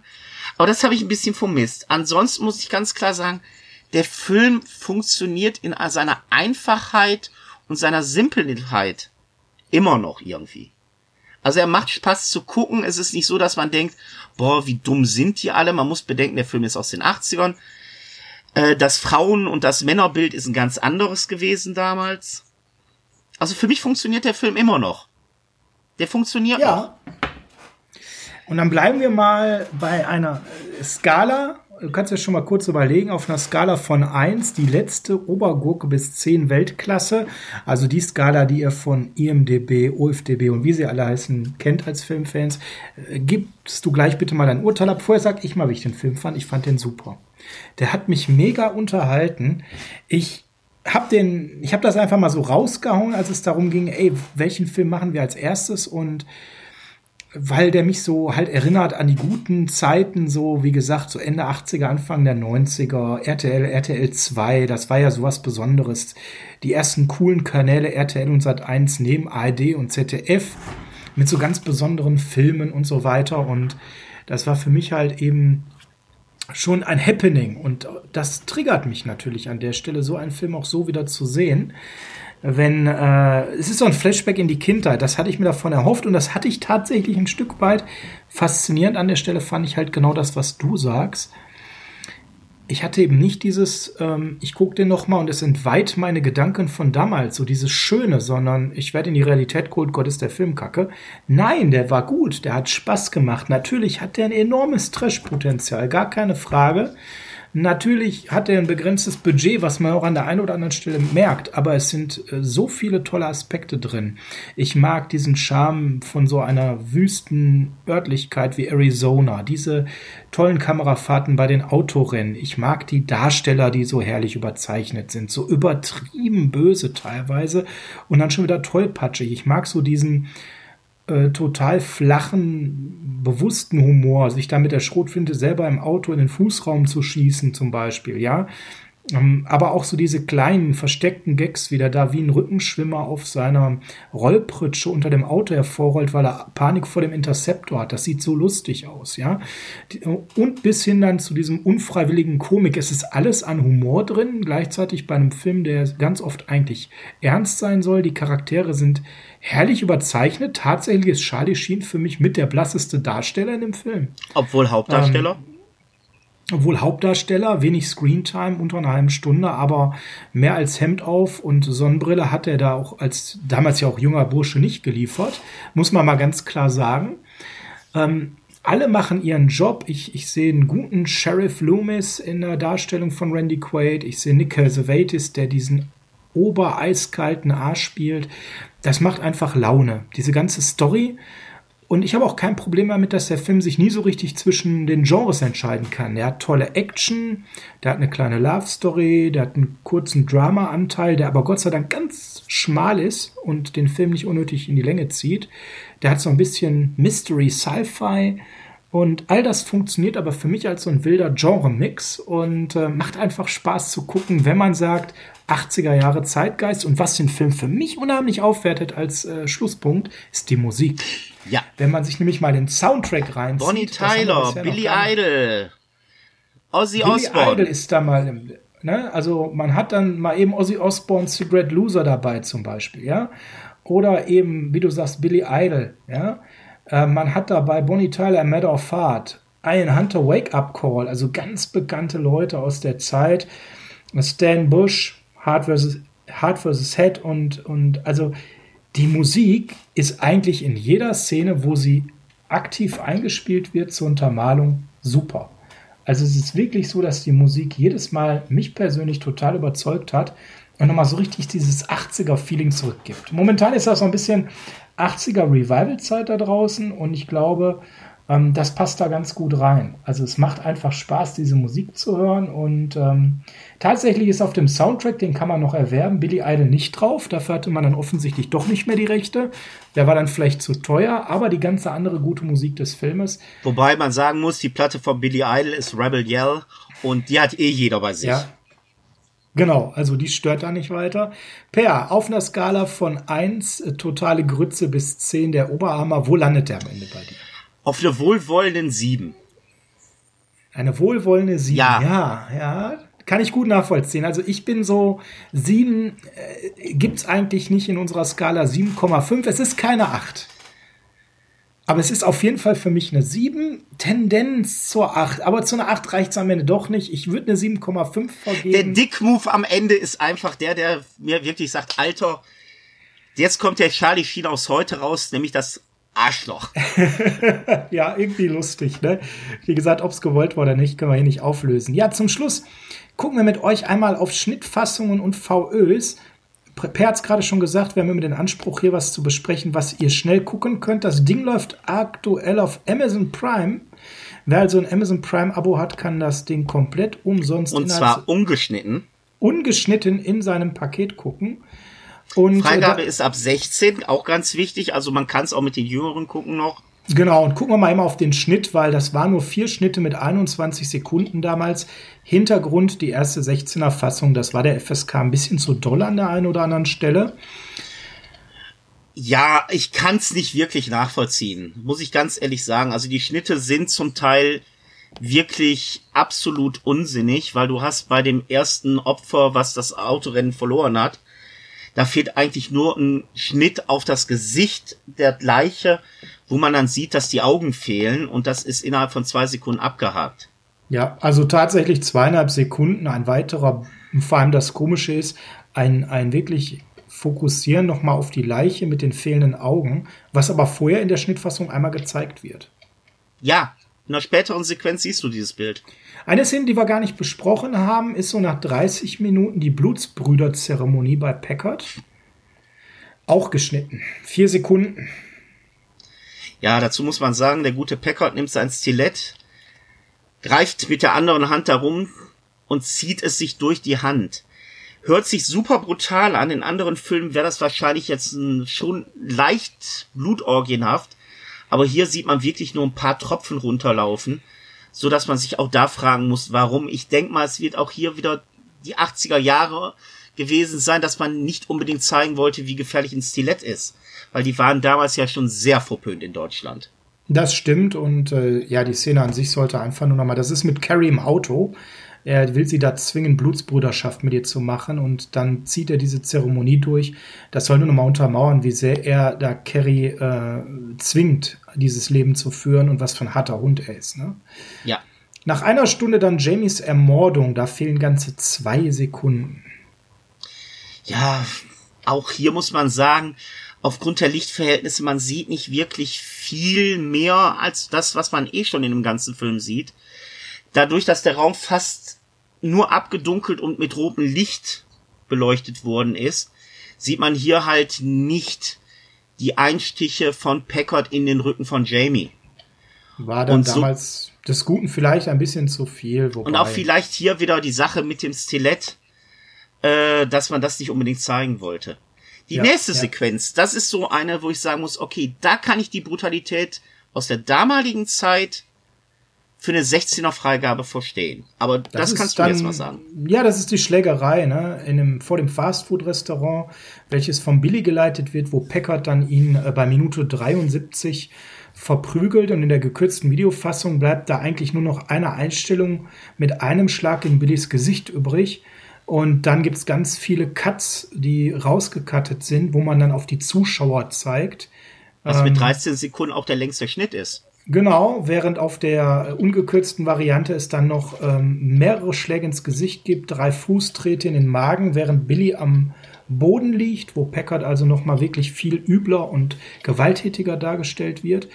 Ähm, ja, und immer dazwischen wieder Einstellungen auf Zuschauer und vor allem Carrie, die da steht und mitleidet. Ähm, und die gekürzte Fassung setzt dann erst wieder an, als Packard dann zum Auto zurückgeht. Also hier wird im Angriff eine Menge Schärfe genommen ähm, dient halt auch nochmal dazu, Packard sehr böse darzustellen. Ja, das Problem ist, und ich habe den Film am allerersten Mal halt geschnitten im Fernsehen gelehrt, der lief im Fernsehen halt immer geschnitten. Da hat man dann schon so seine Fragezeichen, wenn es da einen Schlag quasi gab und der Rest geschnitten war und dann nachher in der Endszene Billy da total verpflastert ist und überall aufgeplatzt, dann fragen ja, sich Packard hat halt einen richtigen Wumms in der Birne.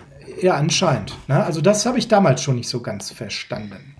Kommen wir zu den Schnittfassungen. Wir haben ja gesagt, ihr könnt das Ding ungeschnitten bei Amazon Prime sehen. Wenn ihr so begeistert seid wie wir und sagt, boah, den muss ich in meiner Sammlung haben, dann gibt es gute Nachrichten. Ihr habt massiv Auswahl. Es gibt diverse DVD-Veröffentlichungen. Wenn ihr sagt, es muss nicht Blu-ray sein, für einen günstigen Schnapp kriegt man da, können wir vor allem empfehlen, die Sunfilm äh, Entertainment mit einem sehr schönen Cover, wie der Interceptor in kompletter Montur da steht und einmal die Waffe schwingt oder aber von NSM Records der Interceptor ein bisschen mystischer, Frontalansicht, wie der Blitz so hinter ihm einschlägt. Auf beiden Covern steht natürlich ganz groß, dass Charlie Sheen mitspielt. Ähm, oder natürlich dann auf Blu-ray, da hat NSM dasselbe Cover-Artwork genommen wie auf seiner DVD und die haben sogar eine limitierte Steelbook-Edition veröffentlicht und ähm, die habe ich schon gesehen, gefällt mir persönlich optisch nicht so. Gefällt einem persönlich nicht so, ähm, hat jetzt auch nur den Steelbook-Charakter, weil die Blu-ray, die gibt es halt deutlich günstiger als das Steelbook. Die hat dieselben Zusätze und die sind aber nicht uninteressant. Neben den äh, typischen Trailern, die man so hat, ist ein Audiokommentar vom Regisseur Mike Marvin drauf. Also wer sich für sowas interessiert an der Stelle, sicherlich mal sehr interessant, einen Audiokommentar von ihm zu hören. Dazu ein äh, kurzes Interview mit Clint Howard. Und ähm, ja, nochmal ein Featurette zu Tales from the Desert, also mit dem Regisseur Mike Marvin zusammen. Ja, und dann die üblichen Bildgalerien, Filmografien. Da wäre so eine Investition, ich sag mal so 13 bis 15 Euro notwendig. Dann habt ihr das in Deutsch und Englisch als Blu-ray in bester äh, Qualität, was ähm, auch hier, muss ich sagen, den, die Bildqualität und die Tonqualität angeht. Mit ein paar interessanten und auch sinnvollen Extras bietet dann halt die Steelbook-Fassung nicht mehr, sondern die bietet eins zu eins das gleiche, aber eben ein Steelbook. Die DVDs sind natürlich äh, entsprechend immer ein bisschen schmaler ausgestattet. Da gibt es aber tatsächlich an der Stelle auch ein paar interessante ähm, Highlights. Und der Audiokommentar von Mike Marvin ist auch mit auf der DVD dabei, wenn ihr zu der richtigen DVD greift von NSM. Da hier aber die Blu-ray nur 3 Euro teurer ist, solltet ihr euch da einfach nochmal die Frage stellen zum Thema Bild- und Tonqualität, was euch wichtig ist. Was ich an der Stelle weniger empfehlen kann, ist dann die Sun-Film. Das ist die ältere DVD, weil da fehlen einfach die Zusätze. Es gibt auch noch eine Fassung von Marketingfilm. Also ihr merkt schon, der Film wurde sehr oft aufgelegt und äh, per in unserem Börsenleben, wenn wir auf Filmbörsen waren, dann war das auch so ein Dauergast in der Auslage. Ne? Ja, das war wirklich so ein Film, wo man sagen muss, boah, ich nehme endlich mit am mit ich den endlich habe, weil der wird mir jetzt so oft angeboten, das ist ein Zeichen. Ja, ich will den jetzt haben und äh, ich habe auch früh damals zugeschlagen. Jetzt müsste man wirklich sagen, hey, ich hole mir nochmal das Blu-ray-Upgrade, weil zum Beispiel mich der Audiokommentar vom Regisseur interessiert. Da habe ich noch die DVD ohne. Entscheidet für euch selbst. Von uns also eine klare Sehempfehlung. Wobei eine interessante Sache hätte ich noch, was den Film betrifft. Der Film war in Deutschland immer ab 16, ob geschnitten, ungeschnitten, sei mal dahingestellt, immer ab 16. Die amerikanische Freigabe fand ich viel interessanter. Die hat tatsächlich ein Rated A gehabt. Also höher eingestuft als in Deutschland, hat mich schon gewundert. Weil der Film ist nicht, der Film ist nicht übertrieben brutal, du hast nicht irgendwelche Shoots aus und so. Also das hat mich schon gewundert, eine Rated A. Ja, ganz selten auf jeden Fall. Und ähm, dann wurde der Film auch in Amerika nachher nochmal geschnitten, veröffentlicht mit einer geringeren, weniger scharfen Freigabe, damit mehr Leute ihn eben sehen konnten. Also meine Empfehlung ist, schaut ihn euch mal an, guckt euch einen jungen Charlie Sheen an und habt Spaß. Habt Spaß, das ist äh, das Schlusswort zu heute. Wir hoffen, die erste Ausgabe von unserem neuen Post äh, Podcast, nicht Postcast. Mein Gott. ich jetzt haben wir schon so viel Genau, jetzt haben wir so viel gesprochen. Jetzt kommen die ersten Versprecher. Zeit zum Ende zu kommen. Die erste Ausgabe von unserem Podcast ähm, Videokassettenkinder, der Podcast für Filmfans der Videokassettenzeit, der VHS-Zeit hat euch gefallen. Wir hatten auf jeden Fall eine Menge Spaß und haben im Prinzip per so über einen Film gesprochen, wie wir das immer machen, wenn wir einen Film uns angucken und dann Richtig. darüber dann noch quatschen. Ne? So, und dann hatte ich jetzt noch einen Vorschlag fürs nächste Mal. Ich bin gespannt. Äh, wir haben Dezember. Was hältst du von einem Weihnachtsfilm? Oh, stirb langsam. Das wäre super. Ach nee, dann könnte ich jetzt kommen mit Liesel Weppen. Ich habe so einen richtig schönen klassischen Weihnachtsfilm mal gedacht. Auch ein schöner Weihnachtsfilm, Liesel Weppen, ja. Zwei stahlharte Profis. Und zwar Gremlins. Oh, es geht um Kuscheltiere. Und da bin ich sofort dabei. Das ist tatsächlich ein, ein Film der Weihnachtsvorzeit. Und da Weihnachten ja auch die Zeit des Schenkens ist, äh, nehme ich mir heraus, diesmal einen Doppelpack mir zu wünschen von dir. Oh. Und zwar, ich will dir den Titel jetzt noch mal nicht verraten und lass auch mich mal überraschen, ob die Zuhörer rauskriegen, welchen ich meine. Und zwar möchte ich die inoffizielle Fortsetzung von der Klapperschlange 2 mit dir gucken. Hm, du meinst nicht die Klapperschlange 2, sondern eine inoffizielle. Genau, Entschuldigung, ich habe mich jetzt versprochen, wie du sagtest, schon länger. Nein, ich würde gerne die Klapperschlange 2 mit dir gucken, die inoffizielle Geschichte. Und es wird nicht Flucht aus LA sein. Ja, das, das meinte ich, das war meine Frage. Es ist also nicht Flucht aus LA? Nein. Ich habe eine Idee, kann das irgendwas Italienisches sein? Es ist was Italienisches, ja. Oh. Ja, dann erwarten uns ja für Folge 2 und 3 zwei besondere Filme. Ja, also Per spielt mir den Ball zurück. Ich habe heute den Ball Interceptor in den Raum geworfen und da musste Per durch, wobei am Ende hatte er Spaß. Ich habe Spaß gehabt. Und jetzt wirfst gefreut. du mir den Ball, jetzt wirfst du mir den Ball zu eines echten Weihnachtsfilms. Nicht stirb langsam, nicht stahlharte Profis, sondern Gremlins Teil 1 lief immer in der Vorweihnachtszeit, ein Weihnachtsklassiker von uns. Auch so ein VHS-Highlight aus unseren jungen Tagen. Wir freuen uns also auf die Folge 2, wenn ihr wieder reinschaltet, reinhört. Bis dahin, macht's gut. Ciao. Schöne Zeit. Tschüss.